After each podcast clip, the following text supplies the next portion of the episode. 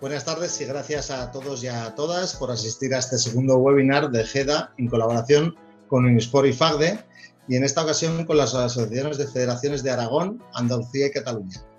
Soy Quique Pérez, presidente de GEDA, y para los que no me conozcáis, GEDA, deciros que es la Asociación de Gestores Deportivos de Aragón, miembro de FAGDE.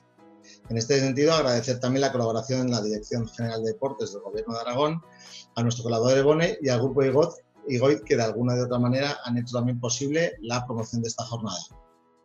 Hoy hablaremos sobre el Plan Marshall y el futuro del deporte de base. Una propuesta de 27 medidas ordenadas en cuatro ámbitos, el digital, fiscal, ocupación y financiación. Este plan, que se ha presentado por parte de las confederaciones de asociaciones de, de ocho comunidades autónomas al Consejo Superior de Deportes y a los diferentes grupos parlamentarios del Congreso de los Diputados y de los diferentes territorios del Estado, está siendo el documento de referencia para, eh, para el futuro de nuestros deportistas. En esta ocasión contaremos con tres ponentes de, eh, diferentes asociaciones. Eh, por un lado, con Alfonso Escribano del Bando, presidente de la Confederación Andaluza de Federaciones Deportivas. Después con Gerard Esteba y de Cans, presidente de la UFEC, de la Unión de Federaciones Esportivas Catalanas. Y de Ainhoa Ruiz Pinilla, presidenta de COFEDAR, la Confederación de Federaciones Deportivas Aragonesas. Antes de dar paso a nuestros ponentes, os explico el funcionamiento del webinar. Las ponencias durarán alrededor de media hora, 40 minutos, durante las cuales podéis ir planteando las preguntas que tengáis. Aunque tenéis el chat activo, ya veis a la velocidad que irá, por lo que no pongáis preguntas para los ponentes en el chat. Para plantear vuestras preguntas, es, usad exclusivamente el apartado de preguntas y respuestas. En este apartado también podéis ver y votar las preguntas de los demás antes de plantear las vuestras. Las preguntas se responderán al final de las ponencias. Durante las exposiciones también os plantearemos algunas preguntas para que deis vuestra opinión en vivo y compartiremos con vosotros los resultados. Al final del webinar os dirigirá una encuesta donde también podéis poner los datos para solicitar el certificado de asistencia y solicitar una beca del 20% en la matrícula de cualquier programa de Unisport. Sin más, os dejo con Raquel Sancho, secretaria de GEDA, que será la moderadora del debate y que pasará a presentar la primera ponencia. Hola, buenas tardes a todo el mundo. Bienvenidos al webinar del Plan Marshall del futuro del deporte de base. Eh, como bien ha comentado Quique, mm, vamos a tener tres grandes ponentes. Voy a dar paso enseguida a Alfonso Escribano, que como bien se ha dicho es presidente ejecutivo de la Confederación Andaluza de, de Federaciones Deportivas, con más de 62 federaciones, 12.000 clubes y más de 550.000 personas federadas. Él es licenciado en Derecho y va a ser la persona encargada de empezar a desgranarnos este plan Marshall, en que está, como bien han comentado, basado en cuatro pilares y él nos va a explicar concretamente dos. Nos va a explicar el pilar de la digitalización y el, y el pilar de la fiscalidad. Así que, sin más demora, le doy paso y Alfonso, somos todo oídos. Buenas tardes, gracias Raquel. Eh, mi nombre es Alfonso Escribano, como nos ha dicho eh, Raquel. Quería daros la bienvenida y agradeceros la asistencia, sobre todo a estas horas. Eh, aquí en Andalucía pues gozamos de 45 grados a la sombra, pues así que imaginaros el, el, calorcito que estamos haciendo, que está acabando hasta con el bicho, con los peores bichos del virus que tenemos en, en estos momentos. Entonces, bueno, es por poner una nota de, humor en esta, en esta situación que estamos viviendo, donde hace aproximadamente unos dos meses nos pusimos en contacto en las uniones de federaciones, eh, pensando en la repercusión que podía tener este virus, no solo en, sanitaria, sino también las medidas económicas que podríamos eh, implementar o proponer a todas las administraciones y en todos los ámbitos de manera que, no, que ayudaran a paliar los efectos de, esta repercusión. El plan, denominado Plan Marshall, donde ha estado orquestado y hay que reconocerle y agradecerle esa labor a la Unión de Federaciones Catalanas, por la estructura y las dimensiones que tiene, pues vamos un poco a, a remolque el resto de comunidades, pero sabiendo que nos mueve un único objetivo, que es, que es el deporte de base que representamos. ¿no? Estas medidas voy a compartir, si me lo permiten, un, documento eh, que está separado, las 27 medidas, atendiendo al ámbito eh, territorial al que va destinado y la, fase de adopción, como la consideramos, si, si, es urgente o es a medio plazo. Evidentemente, la situación hay que abordarla, eh, hay medidas que deberíamos abordar de manera inmediata y otras a, medio plazo, pero hay que, habría que empezar a trabajarlas ya. En ese sentido, eh, en los cuatro bloques que se definen estas medidas, una es la digitalización y la fiscalidad, los dos primeros bloques que son los que voy a poner. Lo voy a hacer de una manera muy sintetizada porque por el tiempo que nos ha dado Raquel a cada uno, que yo se lo agradezco además porque si no se nos eterniza esta, esta webinar, pero espero que sean relevantes para vosotros y que si podemos tener repercusión a través vuestra en todos los ámbitos, pues muchísimo mejor. Eh, como medida de digitalización hemos propuesto eh, la firma digital, habilitar firma digital para ciertas comunicaciones en el ámbito de las federaciones, que podría estar perfectamente vinculadas al registro de entidades deportivas de cada dirección general o secretaría general. Eh, poder y extender eh, los acuerdos telemáticos significa que la previsión que se hizo en el Real Decreto al principio de adoptar estas medidas telemáticas, que hemos hecho todo un máster en, este tipo de, reuniones y videoconferencias, poder extenderla más allá y aprovechar esos conocimientos que estamos adquiriendo para dejar constancia en la normativa de, de que se puedan celebrar estos acuerdos así. Eh, con respecto a los eSports, que es un tema muy polémico, no podemos frenarlo, ya lo sabemos todos los que estamos vinculados al deporte, os supongo a todos los asistentes vinculados también, sabéis que los chavales pues tienen, tienen una dedicación muy, muy exclusiva a este tipo de videojuegos. Tratamos de que no se desvirtúen, con dos objetivos fundamentales. El poder establecer los eSports dentro de cada modalidad deportiva reconocida por una razón, para que no se tergiverse el reglamento de juego, el reglamento internacional de ese deporte. Imaginaros que yo pongo el mismo ejemplo siempre, que llegue una multinacional y diga que al fútbol se juega corriendo para atrás marcando el gol en tu portería, no en la del contrario. Es por poner un ejemplo muy, muy distorsionado de lo que podría llegar a ser el eSport, ¿no? Tratamos de darle ese sentido y también al mismo tiempo educar a los chavales en el hábito saludable de, de, esa opción. El, la competición oficial digital va ligada a esto, sí es por lo que pretendemos es eh, tratar de, de, hacerlo de alguna forma arreglada y dotar de medios para que se pueda hacer esa, esa competición. Al mismo tiempo, dar una formación en ese consumo digital. Es complicado, pero, pero lo tratamos de hacerlo de esa manera. En el, ya pasamos a la formación, o sea, a la fiscalidad, donde tenemos una reivindicación en todos los ámbitos deportivos. Sabéis que en otros sectores se ha conseguido, que es la reducción del IVA deportivo a, una reducción a las entidades mercantiles y a las entidades sin ánimo de lucro que representamos, porque estamos pidiendo una exención de IVA, ¿no?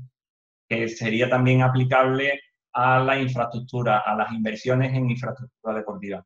Tratamos que esto es una medida reivindicativa de todo el sector, pero creo que la unión de todos los agentes sociales del deporte es fundamental para conseguir Tenemos las primeras figuras del deporte eh, ayudándolos por muchísimo mejor.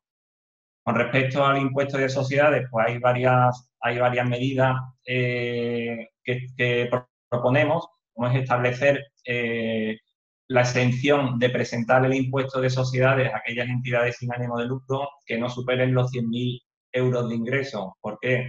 Porque prácticamente esto no tiene una medida que, no, que vaya contra la recaudación de impuestos, simplemente es una obligación que imponen a las entidades que al final la entidad que factura menos de 100.000 euros no va a pagar impuestos, siempre, siempre va a tener, si no pérdidas, pues va a, va a tener un presupuesto equilibrado y probablemente no genera ningún ingreso extra al Estado. Por lo tanto, lo que sí genera es una obligación a las entidades que no pueden llevarla a cabo. Los clubes, los que seáis representantes de clubes, sabéis que, tener que presentar el impuesto a sociedades genera obligaciones contables, tener que contratar a algún experto que os la lleve, con lo que supone un incremento de gasto. ¿no? Tratamos que, se supere de esa obligación a, las entidades. Con respecto a la, al IRPF, pues una deducción en el impuesto sobre la renta de aquellas cuotas que estamos eh, que le prestan los usuarios de, instalaciones deportivas o de escuelas deportivas creemos que sería una buena medida de incentivar y que no se pierda esa práctica deportiva. Y al mismo tiempo reactivamos el sector económico de, las entidades. ¿no? Eh, otra es el importe, la deducción del impuesto sobre la renta del importe satisfecho por la licencia federativa. También sabemos que puede provocar una evasión del movimiento federado y bueno, nosotros sí estamos aquí para vender un poco la labor que hacen muchas federaciones, muchísimas federaciones que no tienen, no tienen recursos o que no tienen capacidad de generarlo y que debemos echarle una mano en ese sentido. ¿no? Después establecer una deducción igualmente estamos en el tramo autonómico de la cuota íntegra del impuesto sobre la renta para las personas directivas de entidades que desarrollen sus tareas en régimen de voluntariado, o sea, los que no cobran. Sabéis, hay que muchos clubes, muchas federaciones que tienen sus directivos como las comunidades propietarios de vuestras casas, que hay que cogerlo del cuello para que se presenten a, las juntas directivas, porque nadie quiere serlo. Ahí no hay, normalmente no hay dinero, no hay pastel que repartir y nadie quiere ser o adquirir esas responsabilidades. Pues hay que incentivarlo de alguna forma, ¿no? La dirección es importante de esas entidades. Y por otro lado, es una medida ya más urgente para el IRPF del año posterior a, a este, en el 2021, que es eh, la exención del pago en el IRPF que el empleador realiza de forma anticipada por los trabajadores. Digamos que estos son los dos bloques de medidas que tenemos que estamos proponiendo, las estamos desarrollando aquellos grupos parlamentarios o de tanto a nivel autonómico como estatal que tienen intención o que los han visto mm, o la han acogido de manera favorable e incluso vamos más allá que desarrollarle técnica y jurídicamente cada una de las medidas para que las puedan proponer en su, en su institución. Y yo por mi parte eh, he acabado en la exposición de, de mis dos bloques y pasamente por Raquel Muchísimas gracias, Alfonso. Muy, muy interesante los dos bloques, los dos primeros pilares de, los cuatro que hay de este plan Marshall. Ahora os voy a presentar a Gerard Esteba. Él es presidente de la Unión de las Federaciones Esportivas Catalanas desde el año 2014, que lo que hacen es promover y representar el deporte federado en Cataluña y como como bien vamos estando esta tarde, nos va a acabar de desgranar un poquito estos dos últimos pilares que nos quedan, que es simplemente el tema de la ocupación, que no es, no es eh, fácil, y el tema de la financiación. Así que os dejo con él para que nos vaya explicando un poquito más, eh, más profundamente. Adelante, Gerard. Muchas gracias, Raquel. La verdad es que os felicito por, por haber tenido la iniciativa de exponer las eh, las propuestas concretas que, las uniones de federaciones hemos estado trabajando durante todo este tiempo. Eh, yo quería compartir con vosotros la, ahora, la, pantalla para, continuar con la explicación un poco al, estilo eh, que ha hecho mi compañero Alfonso. La verdad es que nosotros hemos estado trabajando codo a codo con todas las uniones de federaciones y esto ha hecho una hermandad entre las distintas comunidades que yo creo que, es muy positivo para, el futuro del deporte de base. La conexión prácticamente diaria a través de una plataforma que tenemos eh, todos los presidentes y presidentas de las uniones compartiendo información al momento, haciendo propuestas y, trabajando todos en la misma dirección, la verdad es que creo que será muy positivo para, el futuro del deporte en, en, nuestro país. ¿no? O sea, que no todo lo del COVID ha sido malo, sino que ha precipitado precisamente pues, eh, algunas dinámicas que, creo que, pueden ser muy positivas, insisto, la unión está del, deporte base para reclamar el que realmente es importante. En ese sentido, y complementando la, información que, que, estaba explicando mi compañero Alfonso Escribano, eh, en la parte de ocupación tenemos dos medidas. Una, el, contrato de formación, pero esto es muy específico por, por cada una de las comunidades, porque esta es una de las competencias que está y que cada vez más los parlamentos autonómicos están desarrollando. Por lo tanto, en cada uno de los parlamentos se adapta o no esta, esta propuesta. Pero hay una que sí que es a nivel estatal y que es muy importante, que es la figura del pocket money. ¿eh? La figura del pocket money es una figura que está extendida en la práctica totalidad de los países europeos. Aquí estamos hablando pues que la mayoría de países, incluso la Unión Europea, cada año publica una guía de, recomendaciones en cuanto al importe que debe ser este Pocket Money y básicamente lo que es es dar facilidades de gestión para las entidades deportivas sin ánimo de lucro. ¿Qué significa? Pues significa que aquellos voluntarios que tengan un contrato de voluntario, que estén ejerciendo las funciones de voluntario, pueden tener una mm, compensación por su, por su voluntariado de los gastos que conlleva el hecho de hacer el propio voluntariado de hasta 450 euros. Esto no es un salario, esto no es una compensación por el trabajo, sino es una compensación por los gastos derivados del ejercicio del voluntariado. ¿eh? Esta figura lo que hace es básicamente facilitar a las entidades la gestión de los, de los, voluntarios. ¿Qué nos está pasando ahora en estos momentos? En estos momentos la ley permite justificar hasta el último céntimo de gasto que haya entre los distintos voluntariados, pues a nivel de tickets de gasolina, de tickets de restaurante, de tickets de transporte, de tickets de material, etcétera, etcétera. Pero esto, multiplicado por los miles y miles de voluntariados que, hay, y muchas veces son muy difíciles de justificar, más cuando estamos hablando del voluntariado en, en el ámbito más rural, digamos, pues lo que hace una figura como la del Pocket Money es facilitar, insisto, la gestión.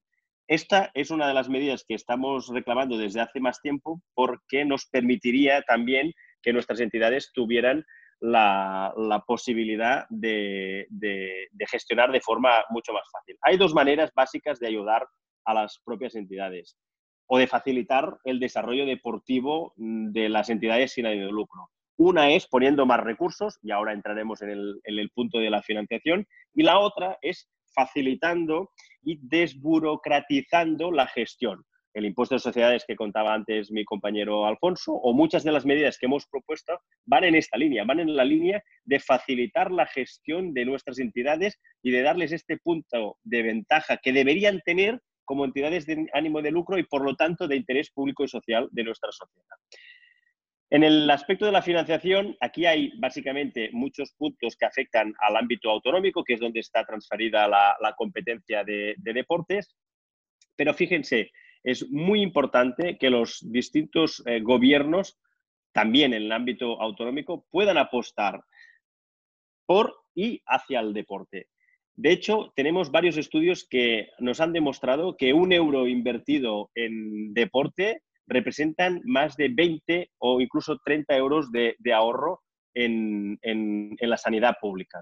Por lo tanto, invertir en deporte es invertir en ahorro en la sanidad pública y en otras materias, eh, digamos, eh, que tienen un gasto muy importante por, nuestro Estado. En el sentido de las subvenciones, básicamente lo que hemos pedido para, hacer, para paliar los efectos del COVID son flexibilización de las subvenciones que ya estaban otorgadas a las distintas entidades, cambiando las bases, en vez de patrocinar acciones, digamos, campeonatos, eventos, etcétera, que vayan para paliar los efectos negativos que haya podido tener el COVID-19. También hemos pedido que se pongan a disposición de las distintas entidades sin ánimo de lucro toda una serie de subvenciones que permitan hacer esta transformación digital que nuestro compañero de Andalucía nos ha contado hace, hace un rato. Y también estamos pidiendo que haya ayudas directas a la práctica deportiva. Hemos pedido, y así lo pone en el propio plan Marshall, como podéis eh, ver aquí en, en, el, en, el, último punto, en el punto 27, la creación de un fondo de becas individuales para el acceso de la actividad física y de la práctica deportiva para aquella gente que está en una situación socioeconómico desfavorable. De hecho, aquí hay un dato que creo que es interesante compartir con todos ustedes y es la siguiente. España, en la crisis del 2008, 9, 10, etcétera, se eliminaron, es decir, se murieron el 23% de los clubes y las entidades sin ánimo de lucro. El 23%. Y la crisis del 2008, 9 y siguientes fue una crisis muy dura, evidentemente, pero fue paulatina. La crisis del COVID ha sido espectacularmente radical y sobtada. ¿Y qué ha sucedido? Lo que creemos que puede suceder es que si no se implementan estas medidas, o al menos una parte importante de estas medidas a favor de las entidades del deporte base, clubes y federaciones autonómicas, básicamente, lo que puede suceder es que este 23% se quede corto esta vez y en esta crisis. Puede llegar a mucho más, puede llegar hasta incluso nosotros hemos calculado que en Cataluña tenemos un estudio de impacto económico de, de Pricewaterhouse que nos indica que si no se implementan una serie de, medidas urgentes, podemos llegar al 50% de la desaparición del mundo del, deporte organizado sin ánimo de lucro como lo entendemos actualmente. Pero esto tiene una consecuencia directa, porque desaparece o desapareció en la antigua crisis un 23%, ahora puede desaparecer un 50% de los clubes, pero ¿cuántas familias se quedan sin practicar deporte? ¿Cuántas familias, por razones económicas, no pueden continuar la carrera deportiva de sus, de sus niños y sus niñas? Es más, de la gente ya adulta también o de la gente mayor que debe dejar de hacer práctica organizada por culpa o por razones económicas. Es por ello que nosotros estamos pidiendo este fondo de becas, este, este cheque deportivo que deberíamos todas las administraciones conjurarse para poder paliar estos efectos negativos. Esta es una mica, un poco la, explicación que, os queríamos em, hacer. Este es el plan Marshall que nosotros hemos propuesto desde el minuto cero. Eh, una de las cosas que hicimos las uniones de federaciones es presentar este plan tan solo 10 días después o 15 días después que, que, hubiera eh, declarado el, el, estado de alarma. Por lo tanto, fue una cosa muy rápida y que daba respuesta a una necesidad clarísima del sector.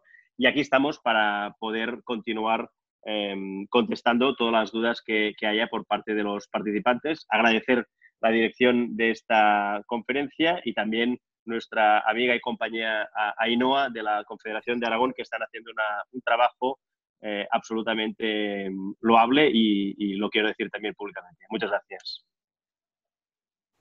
Muchas gracias, Gerard. Ha sido una intervención muy rápida, pero súper, súper concisa. Yo creo que nos ha quedado un poco claro ya cuáles son los cuatro pilares y en qué consiste el trabajo que habéis intentado hacer en cada uno de ellos, cada propuesta, ¿no? Con estas 27 medidas ¿no? transversales que abarcan un poco pues, eh, este gran plan Marshall para intentar que este deporte de base y que todo el deporte federado eh, pueda salir adelante con, en estos momentos tan, tan complicados. ¿no?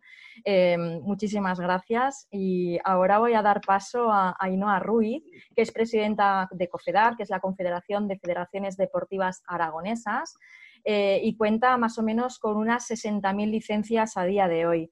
Ainhoa, tanto Alfonso como Gerard nos han ido explicando más profundamente estas 24, estas 27 medidas dentro de estos cuatro pilares, pero ¿cómo ves tú ahora mismo el panorama actual, ¿no? Eh, ya no en España en general, sino en, Aragón, que es eh, donde te sitúas?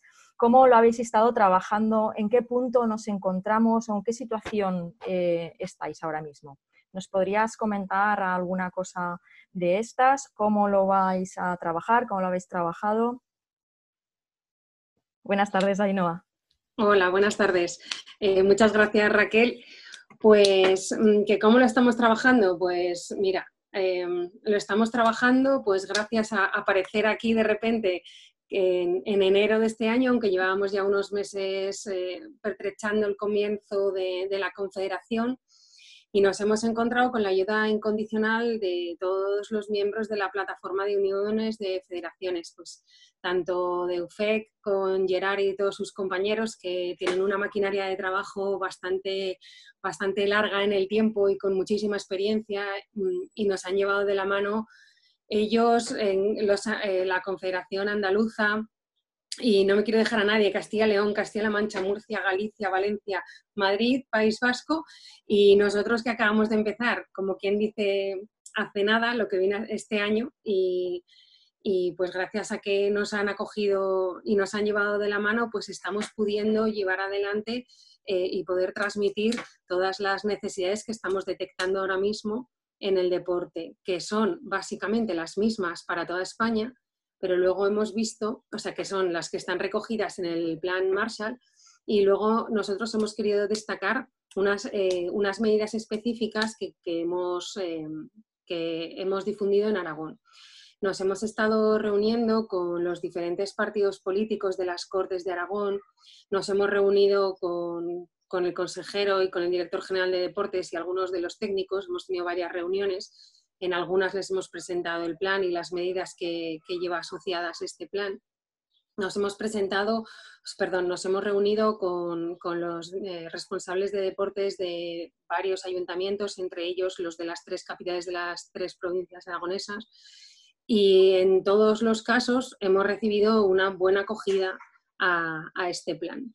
El plan nos lo han explicado maravillosamente Alfonso y Gerard, pero las medidas específicas eh, que hay recogidas en lo que sería el plan Marshall versión Aragón incluye unas medidas, eh, unas medidas adicionales que consideramos nosotros que nos, hacían, nos hacen falta, pues porque en Aragón no hemos conseguido levantar cabeza. Desde la crisis del 2008, 2009 y siguientes, el deporte sufrió un gran mazazo y no se ha recuperado.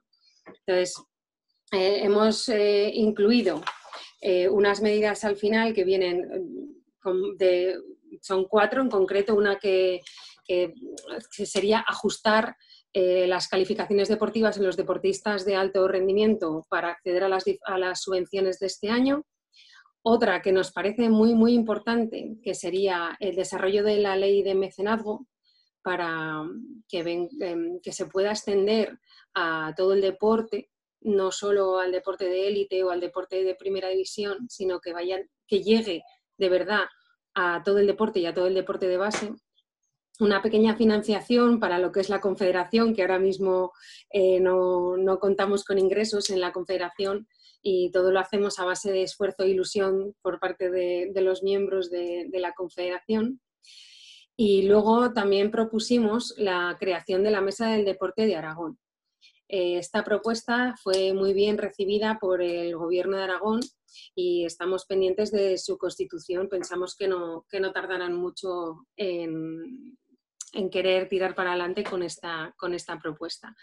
Pero bueno, nosotros eh, lo que hemos ido haciendo es, eh, es irnos, nos hemos ido reuniendo con todo aquel que nos ha querido escuchar, que ha querido escuchar nuestras propuestas, les hemos presentado todo el plan completo y ya te digo, todo el mundo es muy consciente de que el deporte es algo muy importante, que hay que promocionar el deporte, que es algo transversal, pero también todo el mundo es consciente de que ahora mismo toda la inversión es importante y el deporte casi nunca tiene esa consideración de, importante y para que les lleguen las subvenciones y, el dinero público al deporte, pues hay, complicaciones. Entonces, para evitar todo aquello que nos ha estado contando Gerard, que ya ocurrió y que puede volver a ocurrir ahora, o sea, ocurrió en el 2009 y en adelante y que puede volver a ocurrir ahora, pues creo que tenemos que, alzar la voz ¿no? entre todos y hacernos oír, porque luego siempre vienen los lamentos de habría que haber hecho, pues nosotros estamos avisando ¿no? para que, que no haya problemas en ese sentido. No sé si con eso he conseguido contestar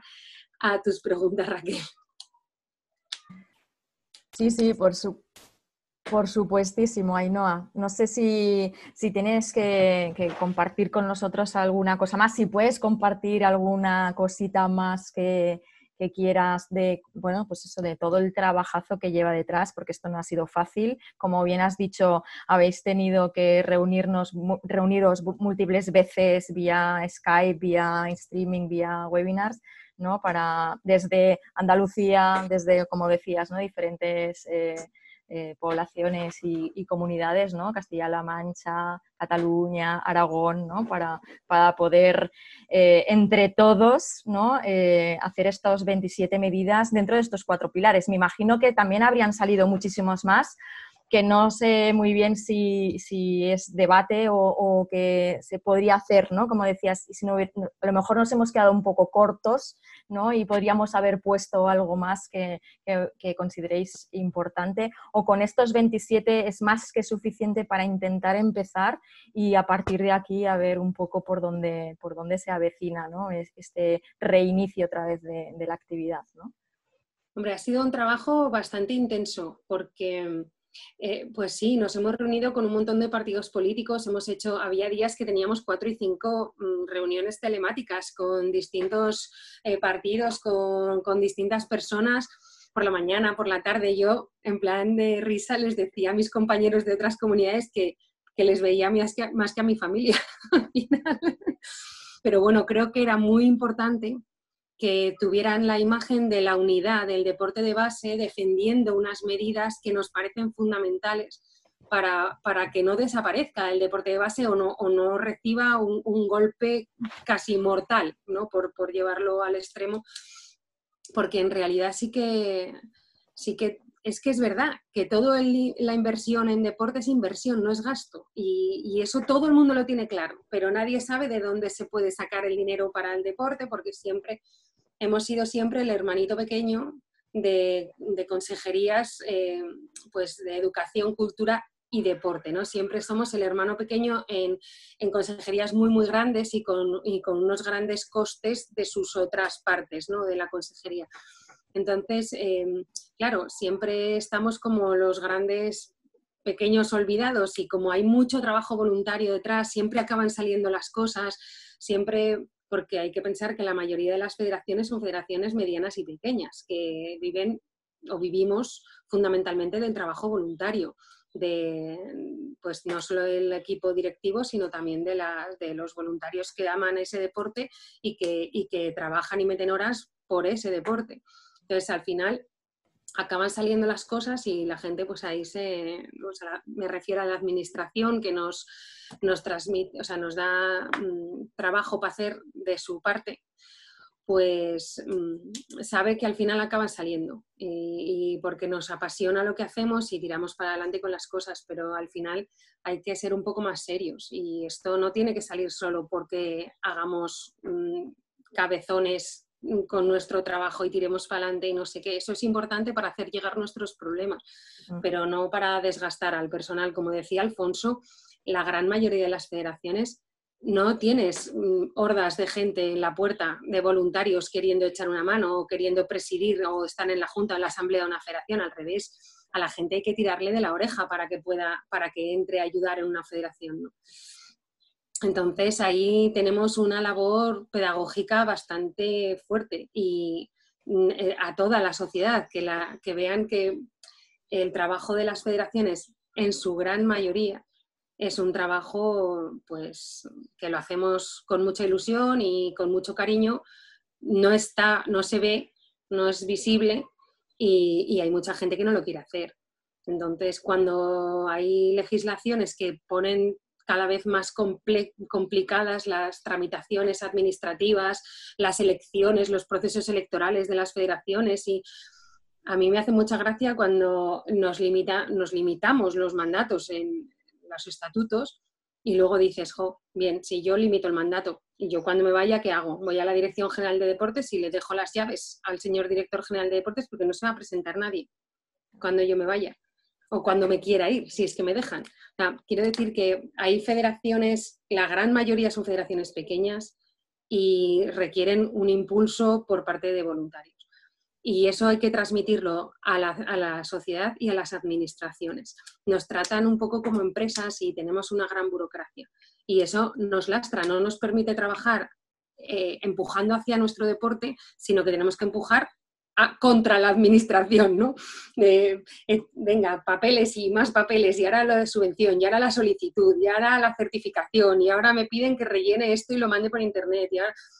Y, es, es un poco duro. Y algunas de las medidas que están incluidas en este plan Marshall vienen a eso, a aligerar toda esa carga burocrática que lastra tanto y cuesta dinero a las, a las federaciones. Y es dinero que en vez de emplearlo en el deporte, lo tenemos que emplear en papeles, en gestión administrativa. Que sí, detrás hay mucho trabajo, mucho trabajo que no se ve y mucho trabajo en cada autonomía y mucho trabajo en conjunto, que es chulísimo. O sea, yo estoy encantada con mis ocho, otros nueve compañeros que sumamos diez y que nos hemos ido repartiendo y hemos estado en unas reuniones y hemos presentado esto como una unidad, como un conjunto, todos a una. Y eso es muy chulo. Eso visibiliza que el deporte base puede ir en bloque a solicitar y a pedir las cosas que nos hacen falta, ¿no? que, vemos. Voy a abrir el micro para, Alfonso y para Gerard. ¿Queréis comentar al hilo de lo que está diciendo Ainhoa algún aspecto que queráis resaltar? O directamente, bueno, no sé si tenéis algo que comentar. Abrir el micro. Buenas, Alfonso. Gerard. Hola. Así abrimos un poco el debate del hilo de lo que estaba comentando Ainhoa, pues por añadir y por cerrar ya el bloque antes de pasar a las preguntas y respuestas, que hay bastantes y son muy interesantes. Eh, ¿Alguna cosa a, aportar? es importante, si me lo permitís, Gerard y Ainhoa, gracias Raquel, es importante definir por qué este plan de medida, eh, al hilo también de algunas preguntas que se van a determinar luego, este plan de medidas está enfocado también hacia una innovación del sector. no son medidas que se han aplicado tradicionalmente. Entonces, estamos intentando eh, dos, dos, cosas fundamentalmente. Profesionalizar la gestión de las entidades, que es importante, es muy importante. Sé que, que muchos de vosotros que sois estudiantes, otros que sois directivos de clubes, que os mueve el voluntarismo que ya sabéis que en las entidades deportivas sin ánimo de lucro, aquel que la busque con el destino de, buscar o el ánimo de lucro que no lo va a encontrar, que aquí normalmente, salvo en, excepciones, eh, no, no, no hay ánimo de lucro, ni lo puedes encontrar. Entonces, un trabajo digno sí se puede hacer. Y planteamos, con estas medidas, adicionalmente, planteamos otros tipos de fórmulas para generar empleo y autoempleo. Se trata de de modernizar las estructuras, de darle herramientas y al mismo tiempo, mm, o sea, que no es, no es un plan de medida enfocada a la ayuda tradicional de las entidades. Siempre vamos buscando a la administración con una, con una serie de, ayudas tradicionales y no buscamos eso, buscamos profesionalizar y una innovación en el sector.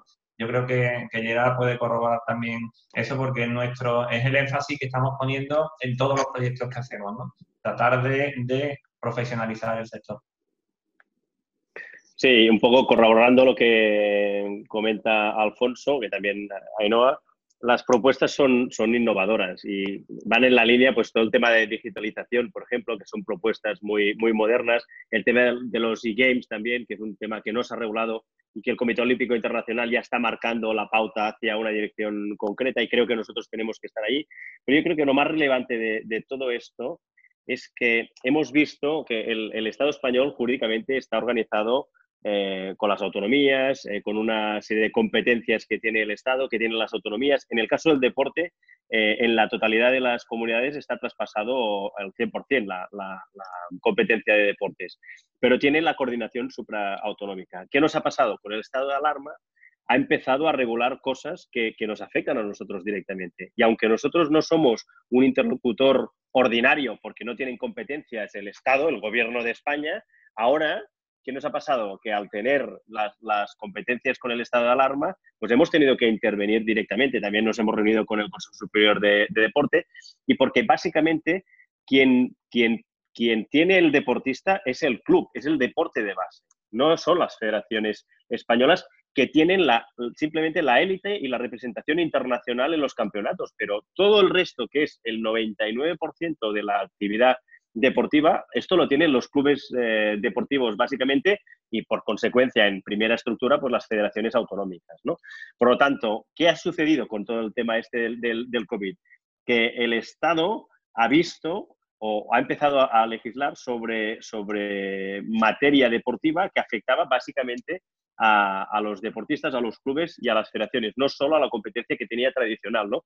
Y aquí yo creo que hemos abierto, por un lado, una dinámica muy interesante de colaboración entre las distintas uniones de, federaciones y dos, una vía directa también de comunicación con el Gobierno de España a través del Consejo Superior de Deportes y a través también del Parlamento y del Congreso, como estaba hablando Ainhoa, nosotros hemos tenido reuniones con todos los partidos políticos que tienen representación en el Congreso y en el Senado, con todos los representantes de deportes. Les hemos transmitido claramente cuáles eran nuestras opciones y, han visto que más allá de la élite, más allá del, deportista que participa en los mundiales, en las Olimpiadas, de, esta, de esta élite del deporte, que el deporte base, que es el 99% de la práctica, pues está en los clubes deportivos y por consecuencia en las, en las autonomías. ¿no? Creo que esto ha sido un abrir de ojos de muchos políticos a nivel estatal y que han visto la necesidad también. ¿no?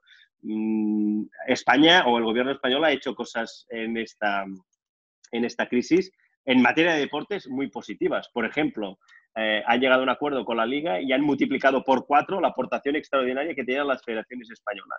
Felicidades, está muy bien. Lo que reclamamos nosotros también es decir, escucha, que el pastel sea más grande estamos de acuerdo, pero este pastel tiene que comer todo. Y los clubes deportivos, que son quienes desarrollan la base del deporte, tienen que poder comer de este pastel más grande y evidentemente las federaciones autonómicas. ¿no? Por lo tanto, estamos de acuerdo y vemos en buenos ojos que se amplía la aportación económica al mundo del deporte, pero también creemos que es fundamental que esta aportación económica sea repartida entre los clubes, básicamente, que son quien desarrollan, es la célula fundamental del desarrollo de nuestro, de nuestro país en el, en el mundo del deporte, y evidentemente de las federaciones autonómicas, que es el primer nivel de coordinación y de, y de batalla. Gerard, yo tengo una pregunta para ti de, alguien que ha escrito en, preguntas y respuestas en el chat. Me dice que mm, existe el concepto de fundaciones y se podría plantear el uso de ese tipo de acciones dentro de los clubes sin ánimo de lucro para los alumnos de las escuelas deportivas. También dice, depende de, de las comunidades, pero podría ser una opción para proteger tanto las escuelas deportivas como las familias que intervienen en el deporte como formación de valores para sus hijos.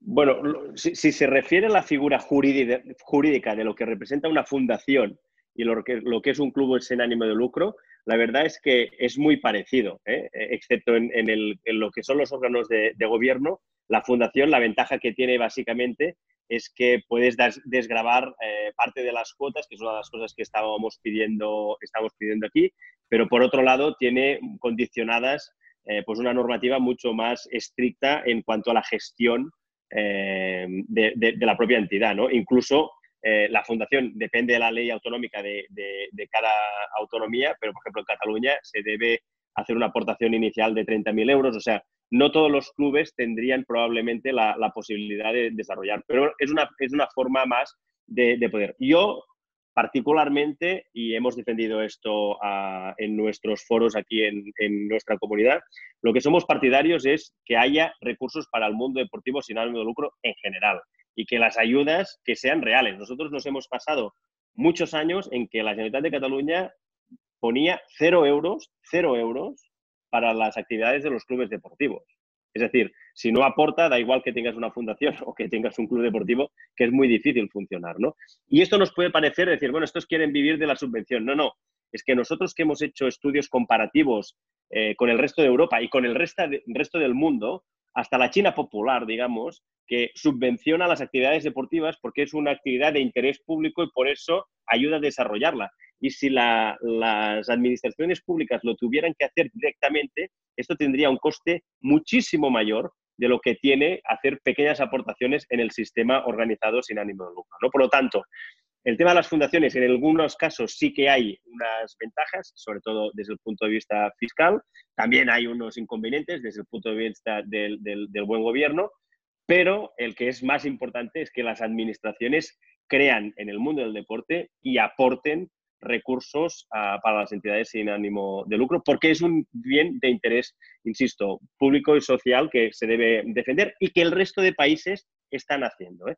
Yo siempre pongo un ejemplo, que es Italia. Italia eh, ha tenido la pelea hasta con el CONI, etcétera, etcétera, pero decidieron una cosa muy positiva y es que un tercio de todos los impuestos que se recogen en el ámbito deportivo, es decir, IVAs, impuestos de sociedades, IRPFs, etcétera, etcétera, de los, de, los, de los identificados en el mundo deportivo, un tercio, un 33%, se reinvierte en un fondo para la promoción deportiva y básicamente esto dónde va? Pues va a los clubes deportivos, a las federaciones para desarrollar el, el deporte. ¿no? Por lo tanto, es muy importante que la administración pública, vía derechos vía subvenciones directas o vía lo que sea, invierta en el mundo del deporte, sobre todo sin ánimo de lucro, porque es la manera de prevenir, evidentemente, el tema de la salud, pero sobre todo de hacer una sociedad más, más justa e igualitaria, ¿no? Y es fundamental esto, vamos. Mm, muchísimas gracias. Alfonso, ¿el plan Marshall es compatible con las diferentes ayudas que pueden venir de los ayuntamientos? Eh, totalmente, Raquel. El plan Marshall está pensado, como ha dicho antes Gerard, con unas medidas muy generalistas. O sea, que, huimos de la tradición de la ayuda de, las subvenciones que anualmente sacan las administraciones locales, diputaciones y ayuntamientos.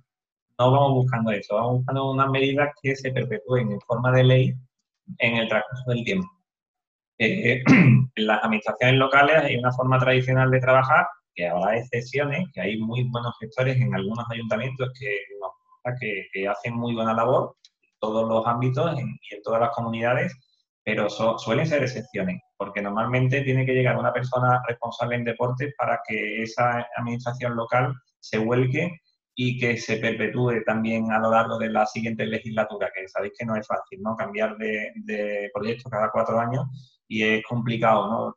Y sobre todo si cambia de color político, pues los tercios dice que yo me cargo todo lo que ha hecho el, que viene, el que viene ha hecho, lo que ha hecho antes, aunque sea positivo. Y yo creo que, que el deporte es transversal. Muchas veces se llenan la boca nuestros políticos diciendo que, que inversión en deporte es ahorro en salud, es promoción del turismo, es, de todo, pero no se traduce en los presupuestos. Muchas veces, para traducirlo en los presupuestos, tenemos que, tenemos que darle forma de ley.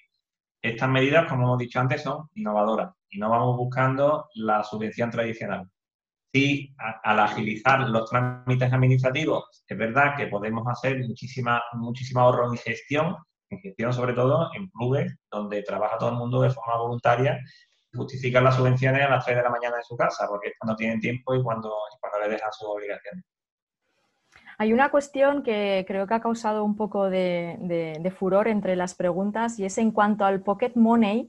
Nos preguntan que si creemos que es una figura que se puede dar realmente, que si hay alguna proposición ya formal de cara a las administraciones y si es así, ¿cuándo podría entrar en vigor? ¿Quién me quiere contestar, Gerard? O... Sí, yo mismo, por ejemplo. A ver, eh, ¿qué es un, qué es factible, eh, eh, o sea, esto es un tema de voluntad política, o sea, Europa existe el pocket money, o sea, Francia tiene pocket money, Italia tiene pocket money, Holanda tiene pocket money, Dinamarca tiene pocket money, Suecia tiene pocket money, Noruega tiene pocket money, Inglaterra tiene pocket money, o sea, todo el mundo tiene pocket money menos España. ¿eh? Entonces, ¿cuál es la razón? No lo sé. igual la razón es que Aquí nos pensamos que, todos intentamos hacer la pirula, digamos, o, intentamos no hacer bien las cosas. No sé, yo no sé cuál es la, razón de fondo, ¿no? La desconfianza igual en, la sociedad, ¿no? Que, no, consideramos que es suficientemente mayor. Pero si la figura de Pocket Money existe en, todos los países europeos y la misma Comisión Europea marca como, como modelo de recomendación esta figura, pues creo que no, debería haber ningún inconveniente para poder desarrollar esto. Esto por un lado. La segunda pregunta, ¿existe el desarrollo normativo? Sí, de hecho nosotros, y, quien quiera lo podemos compartir, eh, las uniones de federaciones hemos trabajado en el redactado y lo hemos traspasado a todos los partidos políticos para que lo impulsen en el Congreso de los Diputados y posteriormente en el, en el Senado. Está desarrollado eh, técnicamente, es muy sencillo, es muy sencillo y esto es lo que debería ponerse en marcha. Y esto puede ser rápido, lento o a medio plazo, solo depende de la voluntad política que haya en el Parlamento y esto es lo que nosotros estamos ahora intentando presionar para que, para que sea una realidad. Porque si tuviéramos el Pocket Money ya institucionalizado y legalizado, facilitaría enormemente la gestión de, nuestras entidades. Mira, solo en Cataluña, y hablo de Cataluña porque son los estudios que, tengo, solo en Cataluña el trabajo que hacen los voluntarios representa alrededor de 230 millones de euros anuales de ahorro a la administración, que si esto lo tuvieran que hacer los funcionarios, costaría 230 millones de euros. Por lo tanto, es, una, es una, un, valor incalculable. Y estoy hablando de, de, Cataluña, pero Andalucía, pues es exactamente lo mismo también, 200 millones más. Aragón, pues serán 100 millones más. o sea, eh, la cantidad de voluntarios que hacen posible que este país funcione desde el punto de vista em, deportivo es fundamental. Y sin ellos no lo, no lo lograríamos. ¿no? Por lo tanto, facilitar su tarea y tener este reconocimiento legal, insisto, debe haber un contrato de voluntariado, debe ser una entidad sin ánimo de lucro y tiene que haber un límite eh, mensual para que nadie se piense aquí que estamos encubriendo situaciones laborales extrañas, sino con toda esta claridad y esta contundencia, esto debería ser legal y tendríamos que poderlo implementar eh, de forma inmediata. Este es el, el posicionamiento al menos que hemos tenido nosotros. Muy bien.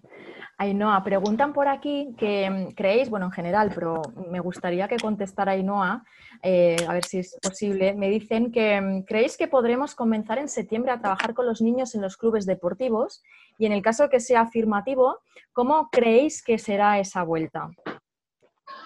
Bueno, pues yo creo que dependerá fundamentalmente del tipo de deporte del que estemos hablando, porque claro, clubes deportivos mm, hay muchos y hay tantos como tipos de deportes hay. Incluso hay clubes deportivos que, mm, en los que convergen distintas disciplinas deportivas. Entonces, mm, la verdad, o sea, ojalá, ojalá se pudiera con los deportes de equipo, deportes de contacto, pues por ejemplo la lucha, los deportes tipo lucha van a tener problemas, los deportes, todos los deportes en los que hay contacto van a tener más problemas. Eh, los deportes que se practiquen en ámbitos cerrados, en, locales cerrados, van a tener más problema.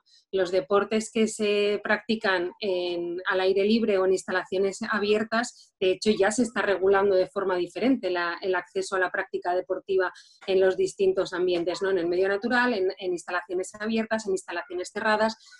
Eh, la cosa es distinta y además estamos hablando de niños me ha parecido que la pregunta iba encaminada a clubes y a práctica deportiva infantil. Eh, estamos viendo, por lo menos lo que nos transmite eh, el, ámbito sanitario, es que este, gracias, gracias a que los niños pues, son transmisores, pero casi nunca son enfermos, ¿no? que sería mucho más duro esto pues em, em, como, como, meros transmisores de la enfermedad y no tanto pacientes de la enfermedad, es muy fácil que se contagien entre ellos y que puedan contagiar a las familias. De hecho, en los colegios están viendo cómo van a poder retomar las clases en septiembre. ¿no? Es, mm, están viendo que hay muchos colegios que hasta septiembre, como pronto, no van a abrir sus aulas, que posiblemente las abran en unas condiciones diferentes a las que han estado funcionando hasta ahora con mayor distancia e incluso están hablando de que los niños menores de 6 años o de 4 no sé cuántos años, los niños de, guardería, que, no, ven la posibilidad de, mantenerlos eh, con la distancia social necesaria como para evitar contagios. ¿no? Entonces, me parece que, que o sea, la bola de cristal, desgraciadamente, tengo, ya me gustaría, y algún político también creo que también le gustaría tener la bola de cristal, Creo que se están haciendo muchos esfuerzos por, avanzar y por buscar maneras y formas en todas las eh, disciplinas deportivas para poder buscar las maneras de, que todos podamos acceder a todos los deportes, que habrá deportes que sea más complejo que otros y, que no lo sé, o sea, dependerá mucho de los deportes. Ya te digo, deportes al aire libre, pues el senderismo se podrá retomar fácilmente. El tenis ya está, se está retomando, el pádel o pelota de una forma fácil, pero deportes como la lucha, que se, practica en locales cerrados y es absolutamente de contacto, pues o implementan formas para verificar que las personas que van a luchar no pueden transmitirse los unos a los otros la enfermedad o tendrán que buscar otros sistemas de entrenamiento y práctica eh, pues no lo sé, haciendo catas o haciendo... Eh, en estos momentos, cuando nos enfrentamos a este tipo de crisis, yo creo que lo importante es que nos abre mucho los ojos y nos hace pensar, nos hace ver cómo, cómo se puede seguir desarrollando cada uno de los deportes eh, en estas condiciones. Y yo apostaría que todas las federaciones territoriales y las, y las españolas estamos pensando cómo, con qué medidas y con qué protocolos va a poder seguir siendo seguro la práctica de nuestros deportes. Entonces, sí, confío en que casi la mayor parte de los deportes se puedan estar practicando en los clubes en septiembre, con ciertas medidas. Mm, eso, es impepinable. Para septiembre yo creo que medidas mm, vamos a tener que estar tomando. Eh, espero que casi todos se puedan practicar. Claro, una cosa es la práctica y otra cosa es cómo queda, ¿no? De reducido quizá los equipos de competición, ¿no? En ese deporte base, que evidentemente eh, hay gente, familias que por el tema del COVID tienen miedo. Entonces, eh, la pregunta sería, ¿cómo podríamos conseguir que estos niños no dejen de acudir por miedo? Eh, no sé si Gerard tiene la bola de cristal que decía Ainhoa, no sé si, si, tenemos la, capacidad de poder contestar en, en este futuro incierto, ¿no?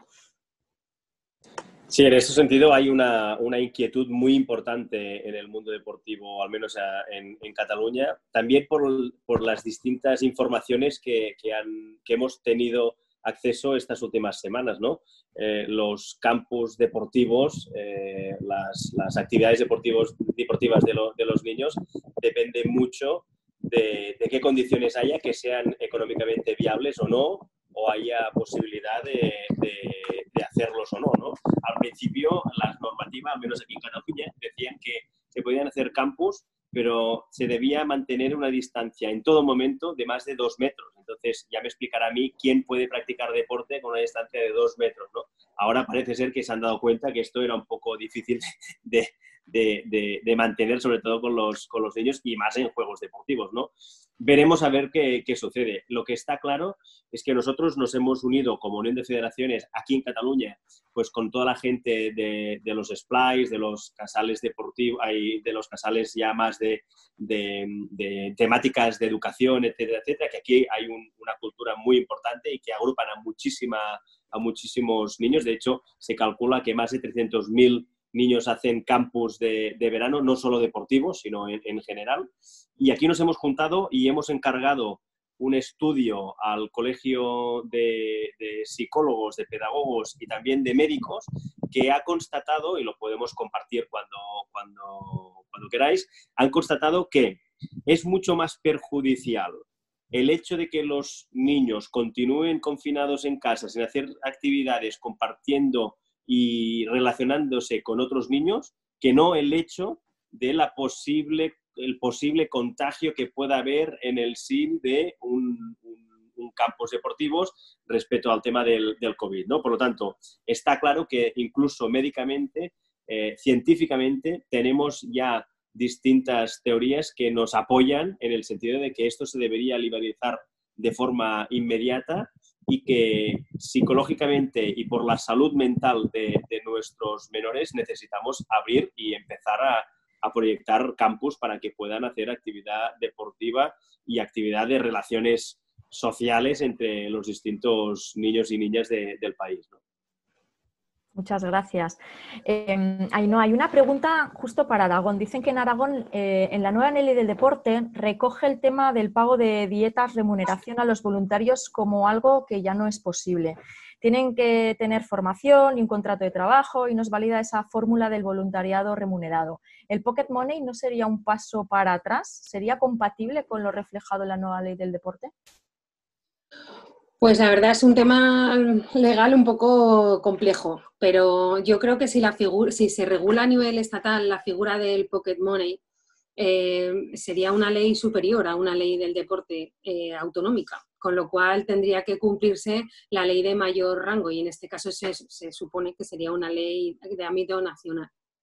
Entonces eso, la verdad, eh, el pocket money como, como figura eh, nos ayudaría bastante. Es que también está la ley, de, la ley del voluntariado, no la tengo yo muy trabajada, la ley del voluntariado de Aragón, le he dado un par de vistazos y hay ciertas cosas que son, son bastante importantes a tener en cuenta, y, pero luego eh, la, ley, la ley nacional eh, sobre trabajo va, eh, se enfrenta un poco con la ley del voluntariado. Claro, ahí pierde la ley del voluntariado porque la ley, o sea, el tema de trabajo se regula a nivel nacional, ¿no? Entonces, em, ahí hemos tenido alguna conversación con la Dirección General de Deportes en Aragón que no entienden muy bien que, que desde trabajo, desde inspección de trabajo, se esté actuando contra, contra los clubes deportivos en, en esto de, con, cuando se está cumpliendo con lo que nos está pidiendo la ley del voluntariado. ¿no? Entonces, es, un batiburrillo legal que nos acaba de volver locos y que nos,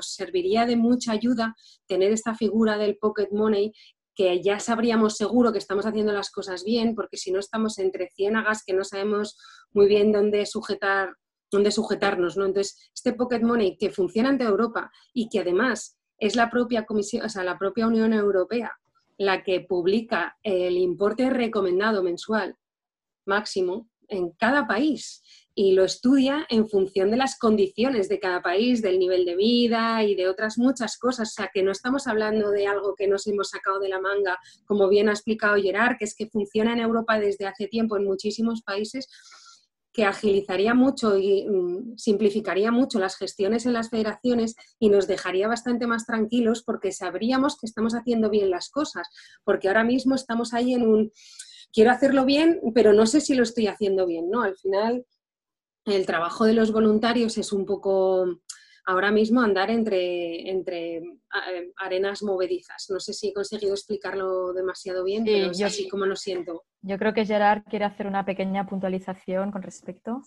Sí, simplemente eh, quiero que quede muy claro que el Pocket Money no es una retribución, no, no, es una retribución, es simplemente una simplificación, es una desburocratización de la gestión. Es decir, la, la ley hoy ya te permite que aquellas, aquellos gastos por razón de, de, tu actividad, en este sentido voluntaria, también de los directivos, puedan ser restituidos. Por ejemplo, eh, si Ainhoa fuera, aparte de la presidenta de la, de la Federación de Espeleología de Aragón, fuera también la presidenta de la Federación Española, que no hay, pero que se hubiera, de, de espeleología, y tuviera la sede en Madrid, y tuviera que viajar de Madrid a su casa y de su casa a Madrid, este gasto se debe, o sea, este, este, gasto no lo debería asumir ella. Ella no tiene una retribución por, su cargo que es voluntario, pero aquello que conlleva el, ejercicio de su carro sí que debe ser rescabalado por la entidad, ¿no? Pues estos viajes, o si fuera la presidenta de la, de la Federación Española de Espeleología y tuviera que ir a la Asamblea Internacional de la Federación Internacional,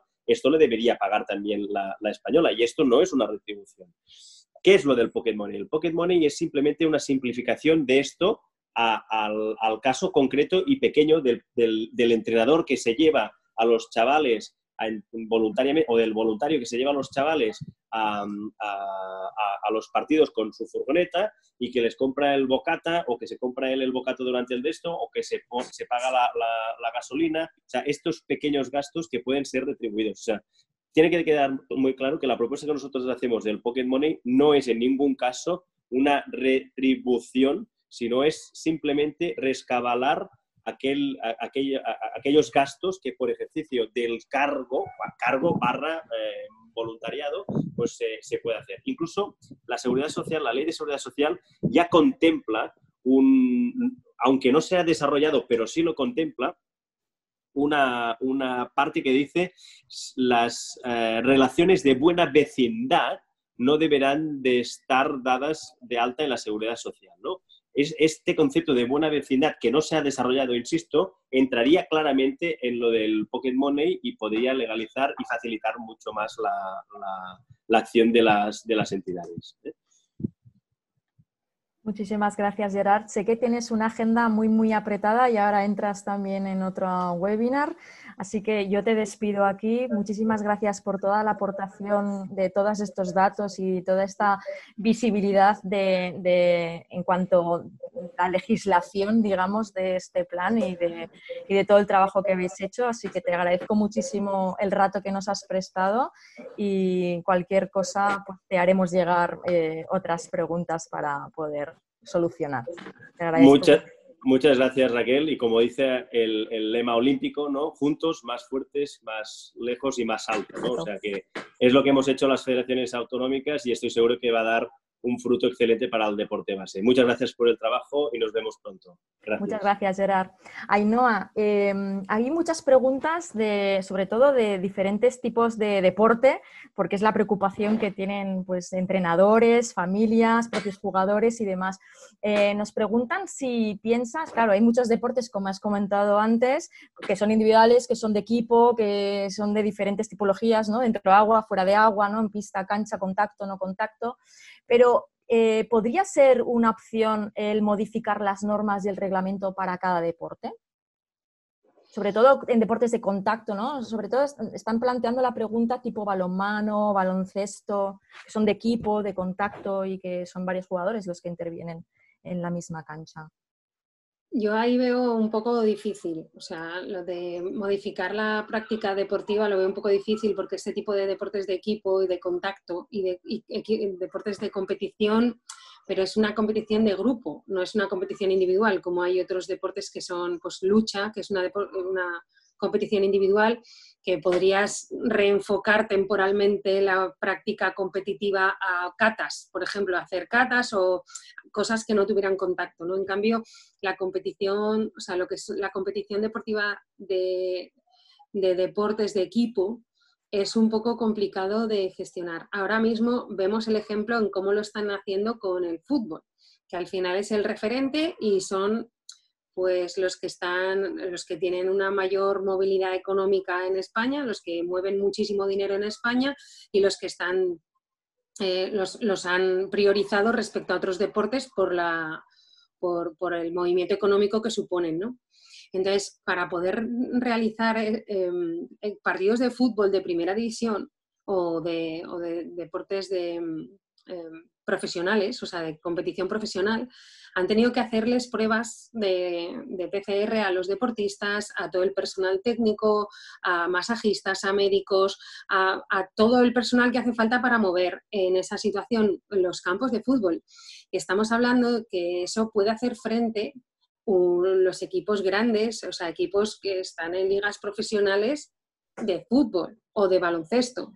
Y si me apuras, pues igual voleibol, Mm, bueno, tenis ya no es un deporte de equipo, pero eh, en cuanto vas a deportes que tienen una, menor incidencia, por así decirlo, social, ¿no? que hay menos cantidad de gente que lo practica, eh, mueve menos dinero y además eh, al mover menos dinero tiene mucha menos capacidad de que le hagan caso como deporte, no les van a dejar que se hagan las pruebas si no es con, un médico que les esté organizando, que les revise las instalaciones, qué tal. Entonces es mucho más difícil. Si incluso el fútbol, con lo que es el fútbol, solo permite en la vuelta a la competición deportiva a nivel profesional y ni siquiera el femenino a nivel profesional les han dejado volver, solo el de hombres, que ya lo de la igualdad, si eso lo hablamos otro día, pero ni siquiera los de, las competiciones más altas dentro de no, de no profesional o a los niños que mueven tanto dinero el fútbol a nivel nacional de deporte base, ni siquiera les han dejado. Entonces, es que lo veo muy complicado, yo lo veo muy complicado. Hay deportes que sí, que con modificaciones reglamentarias o incluso con nuevas disciplinas se podrían abrir disciplinas de no contacto, disciplinas, pero eh, los deportes competitivos de equipo eh, lo veo tan difícil, pero bueno, echarles pensadas a las cosas es lo mejor que podemos hacer en estos momentos. mover el cerebro, que en las crisis son momentos de oportunidad y podemos tirar para adelante con los cerebros juntos trabajando y es lo mejor que podemos hacer. O sea, seguro que cosas se nos ocurren, pero modificación en ese tipo de deportes se me, me parece un poco complicado. complicado. Alfonso, nos preguntan, eh, este plan ha tenido muchísimo interés en diferentes eh, países, incluso aquí dentro de España. Nos preguntan que en Canarias, por su idiosincrasia, ¿cómo se podría plantear el plan? Pero es que además esta pregunta parecida nos ha llegado desde Chile, como a grandes rasgos, ¿cómo podrían implantar o cómo podrían empezar a, hacer un plan Marshall para estas, estas ciudades? Bueno, en Canarias la implementación en Canarias es exactamente igual que en Andalucía, que en Cataluña, que en Aragón, porque es una comunidad autónoma más. Entonces, lo que nosotros hemos hecho es intentar adaptar o, plantear unas propuestas y unas medidas que sean adaptables a la legislación española, que de por sí es muy farragosa. Además atraviesa muchísimas áreas transversales. Hay que tocar no solo a los representantes deportivos, sino a los representantes fiscales.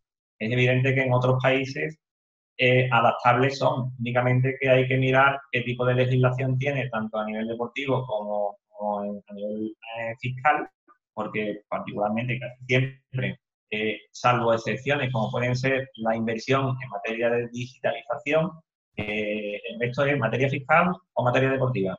Pero bueno, en digitalización entra otro tipo de administraciones como pueden ser innovación o, puede ser, no sé, el, el propio turismo, porque sabéis que movemos muchísima, muchísima masa en, en, el turismo deportivo. El, o sea, que pueda revertir de otro tipo de administraciones los recursos que estamos pidiendo, yo creo que es importante, porque si lo consideramos como no apuntó antes, como inversión y no como gasto, que lo debemos ver desde que nuestros hijos tienen cero años, yo creo que es cuestión de conceptos, ¿no? De cambiar el concepto del deporte.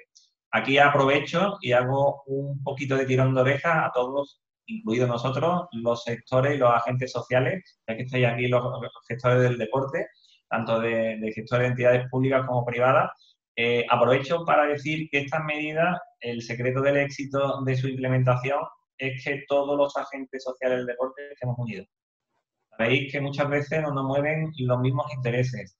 y que los intereses y cuando hay conflicto y hay discrepancias hay que solucionarlos donde en la mesa del deporte, en la mesa del deporte antes de que salga al exterior. Para poder luchar estas medidas, estamos tratando de meterlas con calzador, pero hace falta que todos los agentes sociales del deporte marchemos unidos. Esa es la primera premisa que le doy también al resto de países. No conozco la legislación, pero estamos a vuestra disposición para, poder estudiarla y, y poder ayudaros a implementarla. Yo, si me permites, Raquel, al hilo de lo que nos comenta Alfonso, quiero comentar una cosa.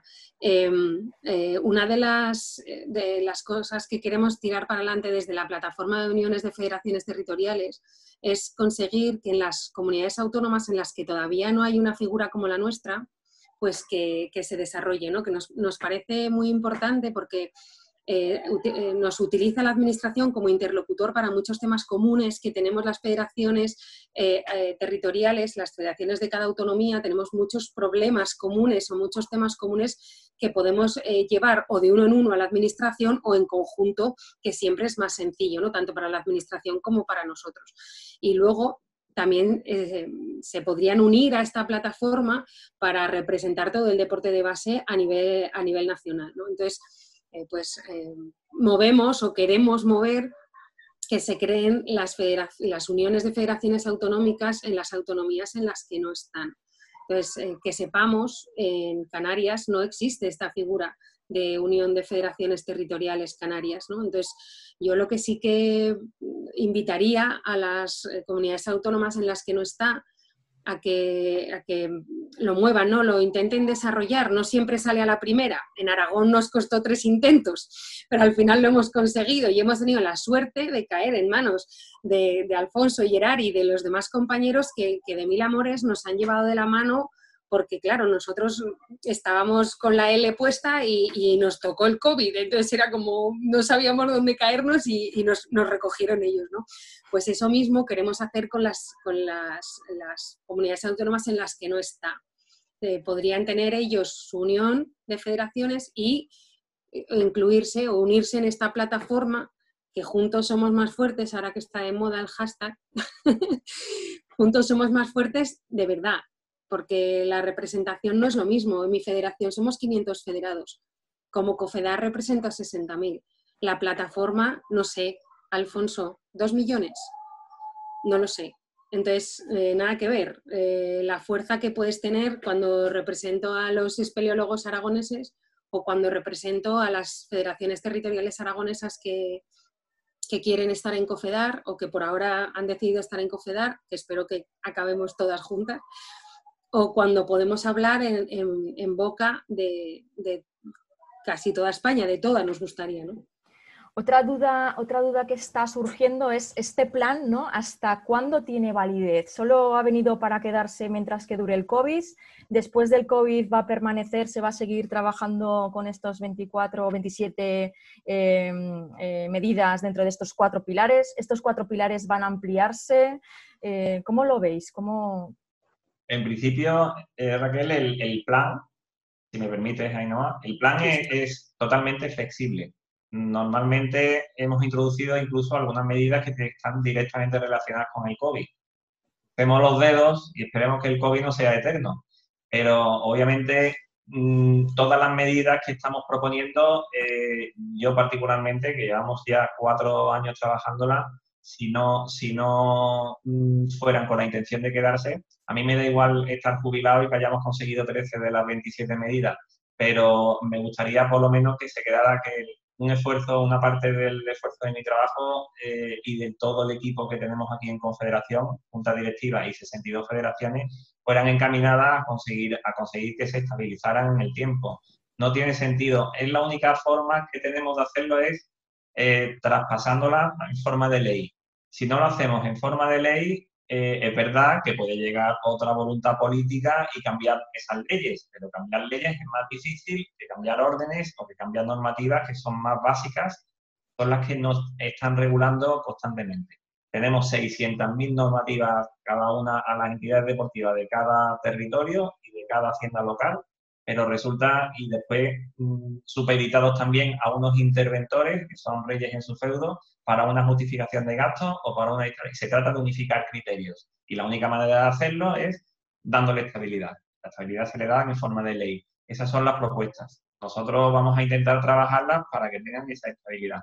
Si no, yo de verdad no, para, para medidas eh, que fueran a, provisionales o que se fueran a actuar nada más que por motivos del COVID, no, porque la llevamos mucho tiempo trabajando. Gerardo os ha comentado antes que, que las, las, publicamos 15 días después de la entrada en vigor del estado de alarma. Por lo tanto, y sabéis que esto no se trabaja en 15 días, esto tiene un, un, tiempo de realización y, y es, lo, es lo que estamos trabajando. Pero estabilidad es fundamental. Me pregunta por aquí que ya que está tan cerquita el verano, ¿no? que en la época esta veraniega y el trabajo que se va a realizar durante esta estación va a ser muy, muy importante para preparar la nueva temporada. Y entonces me preguntan que en el deporte base, a nivel de gobierno, no se sabe si todavía se ha tratado ya lo suficiente y si desde las diferentes comunidades y federaciones autonómicas, en qué punto está cuando solo quedan tres meses por delante y si ya se ha aprobado alguna medida, si no, si está todo en el aire todavía. Hay mucha preocupación ¿no? de cómo empezar, qué hacer. Eh. Quedan tres meses para los deportes que van con el año escolar los deportes que van con el año natural, pues están a mitad y no han cerrado y tienen que empezar en enero y les surgen las mismas preguntas al final. Por ahora se puede entrenar, se puede entrenar y según qué tipo de deporte ya se puede empezar a practicar el propio deporte. Eh, la planificación, la planificación nunca viene mal, porque la planificación, aparte de, aunque estemos dependiendo siempre de directrices sanitarias, vuelvo a decir, no, hace, no lo hacemos con cierta dosis de optimismo, pues apaga y vámonos. Vamos a intentar creer o confiar en que esta, en que esta plaga se va a terminar. Pero principalmente que volvamos a tener la, la, actitud o las condiciones que teníamos antes, pues no, probablemente no. Tenemos que tener recelo con protocolos sanitarios pero, pero volvamos a las escuelas deportivas, no tengamos miedo de planificarlas. Yo creo que debemos adaptarnos cuanto antes y sobre todo cambiar la mentalidad. Tenemos el susto metido en el cuerpo, vamos a intentar eh, erradicarlo. Eh, vamos a, con una dosis de responsabilidad, con esas precauciones que están, están marcando las autoridades sanitarias y cada uno en su ámbito, administración local, autonómica o estatal, pues tratar de colaborar con ellos, como estamos haciendo nosotros a nivel autonómico, de crear mesas de trabajo para esa desescalada o vuelta a los entrenamientos. Las escuelas deportivas, casi todas, están supeditadas al año escolar. Por lo tanto, es verdad que para septiembre tiene que haber una cierta planificación, pero tanto administración como nosotros y como vosotros probablemente estáis desbordados de trabajo. Yo no sé vosotros, pero antes tenía tres reuniones al día, ahora tengo 33 yo no sé, todo el mundo se ha, aficionado a, la, a, las reuniones telemáticas y es, y es tremendo, ¿no? Pero bueno, yo principalmente creo que debemos ir trabajando y planificando las escuelas deportivas con esa cautela de precaución sanitaria, pero sí debemos de hacerlo. Sobre todo porque no se estanque el sector. Eh, en Aragón estamos trabajando con protocolos. Eh, las federaciones o los clubes están presentando protocolos de, de desescalada y de acceso de entrenamiento, de competición, y los estamos enviando al Centro de Medicina Deportiva de Aragón para que de cierta manera pues nos, ayuden, ¿no? si ven algún fallo en la redacción o, o, nos orienten en alguna cosa que no hayamos sabido ver exactamente.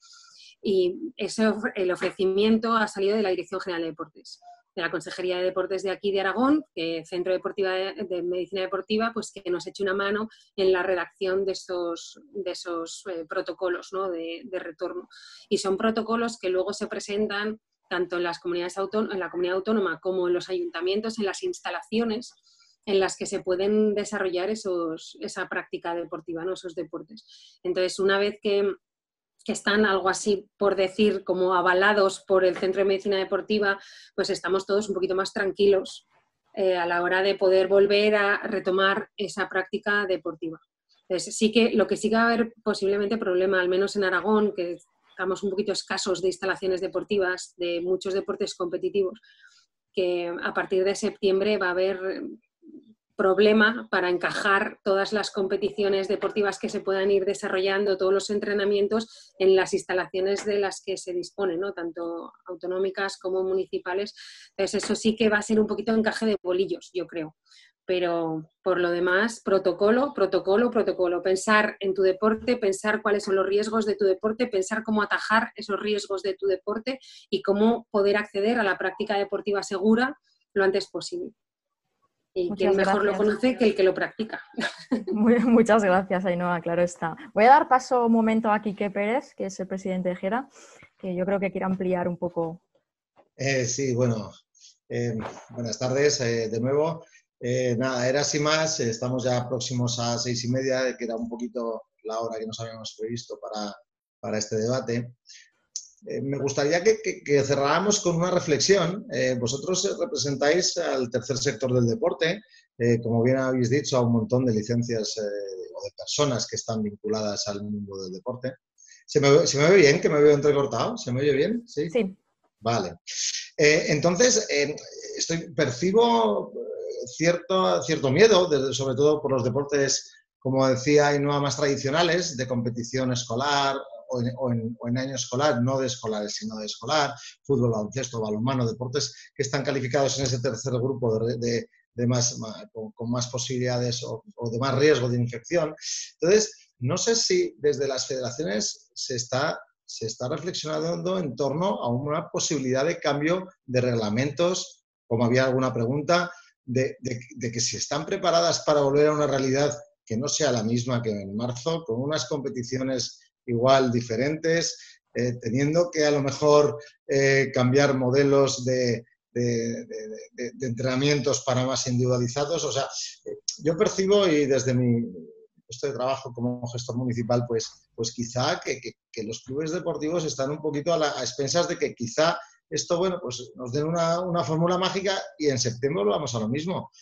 Las instalaciones van a estar con restricciones de usos, hay muchas instalaciones que están eh, pues concesiones, con concesiones administrativas que tendrán problemas para, para, abrir. Hay otras instalaciones privadas que seguramente no pueden abrir. En deportes tan, tan, específicos como el hielo, que aquí en Jaca pues, pues es importante, pues estamos viendo las dificultades que va a haber. Entonces, no sé si desde vuestro punto de vista, ¿cómo veis ese tercer sector que es tan importante? A nivel de práctica y a nivel de movimiento deportivo, si, si va a saber adaptarse en esos tres meses que dicen que nos quedan.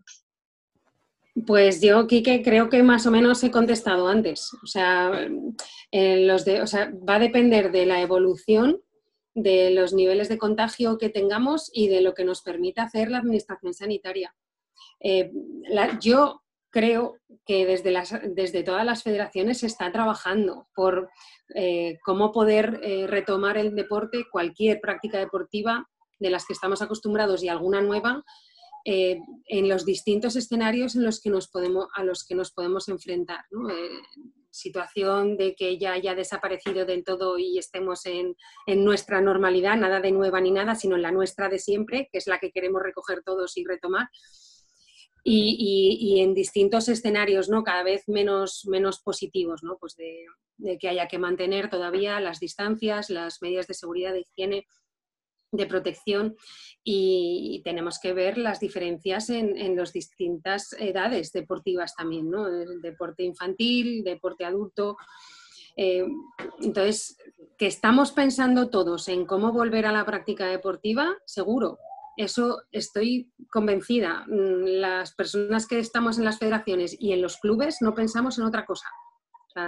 estamos viendo cómo vamos a poder eh, retomar la práctica deportiva de la forma más segura y ojo que hay muchos deportes en los que el entrenamiento habitual, el mantenerte en forma, no te sirve de nada cuando te metes a una cueva y hay que volver a hacer nudos. O sea, hay que volver a retomar técnica, hay que volver a retomar, que no es solo echar a correr, mantenerte en forma física, ¿no? Y hay muchos deportes que hay que revisar mi técnica, tengo que evitar lesiones, cosa que solo corriendo no consigo. Entonces, eh, no es solo eso, hay que pensar mucho más, hay que pensar mucho más. Eh, modificación de eh, de reglamento deportivo, la verdad yo no termino de verlo en los deportes de equipo de competición. No, no lo sé, no acabo de verlo. Tampoco soy muy no conozco mucho, muy a fondo este tipo de deportes porque el que conozco yo pues es un poco diferente a, este tipo de deportes, ¿no? Pero, pero no lo termino de ver, que haya, que con una modificación reglamentaria se pueda volver a practicar balón, eh,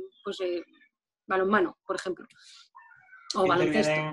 Si me permites, Ainhoa, intervienen dos factores. Quique, eh, yo te agradezco la pregunta porque es, sobre todo, sobre todo porque nos han transmitido, yo creo que nos han transmitido una, una intención de fiscalización de medidas para paliar los efectos del contagio. Entonces, ¿qué hacemos? Nosotros, cuando siempre te tienes que poner en el peor de los casos, el peor de los casos es una reclamación por un brote de contagio en una competición. Vamos a, yo, hablando ya en, en términos estrictamente jurídicos, de la instalación deportiva pública, privada, de la responsabilidad que tiene cada uno, ¿dónde las podemos delimitar? Por parte de federaciones, ¿qué se ha estado haciendo? Pues tratando en cada modalidad deportiva, coger a un sector o a un grupo de trabajo donde estén médicos, virólogos, todo, todo el voluntariado que está pendiente de esa modalidad deportiva está trabajando en protocolos sanitarios. A partir de ahí, yo siempre aconsejo lo mismo. Tenemos que actuar, como dice el Código Civil, como un buen padre de familia, atendiendo a nuestras posibilidades. Si nosotros tenemos posibilidad de un club, el club no va a tener los mismos recursos que puede tener un ayuntamiento o que puede tener una federación, o que puede tener una federación nacional o una internacional. Por lo tanto, vamos a nuestro ámbito y nuestro ámbito es garantizar en la medida de nuestras posibilidades ese protocolo sanitario. Si vemos que no podemos cumplir en la instalación, en la instalación tendrá un titular y que tendrá que contribuir a que se pueda hacer. Y si no, pues la instalación tendrá que permanecer cerrada. Lo que no podemos hacer es, mm, estar limitando nuestras funciones ni hacer de fiscalizadores de esas medidas sanitarias, porque tú puedes coger el virus en esa competición o en el bar de enfrente cuando termines de competir. Entonces, como eso es tan ambiguo y no podemos, y además todo esto es sobrevenido, las causas son infinitas y las consecuencias también. preverlo todo y querer regularlo todo es imposible. ¿Qué podemos hacer? Establecer una medida sanitaria por si hay nuevos brotes o por si hay o se va a permitir la actividad tanto como competición. Que yo sepa, todavía no está permitida la competición, ni está regulada, ni en qué términos se va a hacer. Adelantarnos a ese trabajo a mí me parece un poco absurdo porque es trabajar en... Pero un poquito de medidas preventivas sí. Siempre atendiendo a vuestras posibilidades. Si sois clubes deportivos, si sois instalaciones municipales, sois esto, pues tendréis diferentes medios para poder paliar las medidas. Eh, con respecto a las federaciones que están concienciadas, seguro, y que están trabajando, más de 40 modalidades deportivas tienen establecido su protocolo sanitario. Yo os tengo que dar las gracias a los tres ponentes por la excelente explicación, por resolvernos todas las dudas, que ha habido muchas y que va a haber muchas. Eh, tenemos que acabar con este webinar. Eh, todas las posibles preguntas que queden en el tintero, por favor, escribirlas al mail de info.gedaragon.com y os las intentaremos resolver. Les pasaremos a los ponentes para que nos las puedan contestar más concisamente. Os doy muchas felicidades por el gran trabajo que habéis hecho en tan poco tiempo, por haber pensado en estas 27 medidas, haberlas establecido en cuatro pilares y, la verdad es que todos juntos saldremos adelante, como hemos dicho, y a seguir trabajando y muchos ánimos porque esta situación es nueva y no es fácil, la verdad. Así que muchas gracias, felicidades y tengo que despedir el webinar. Buenas tardes a todos y a todas y feliz. Muchas gracias. Gracias. Adiós, Alfonso. Adiós, Raimo. Adiós, Quique. Hasta luego. Adiós.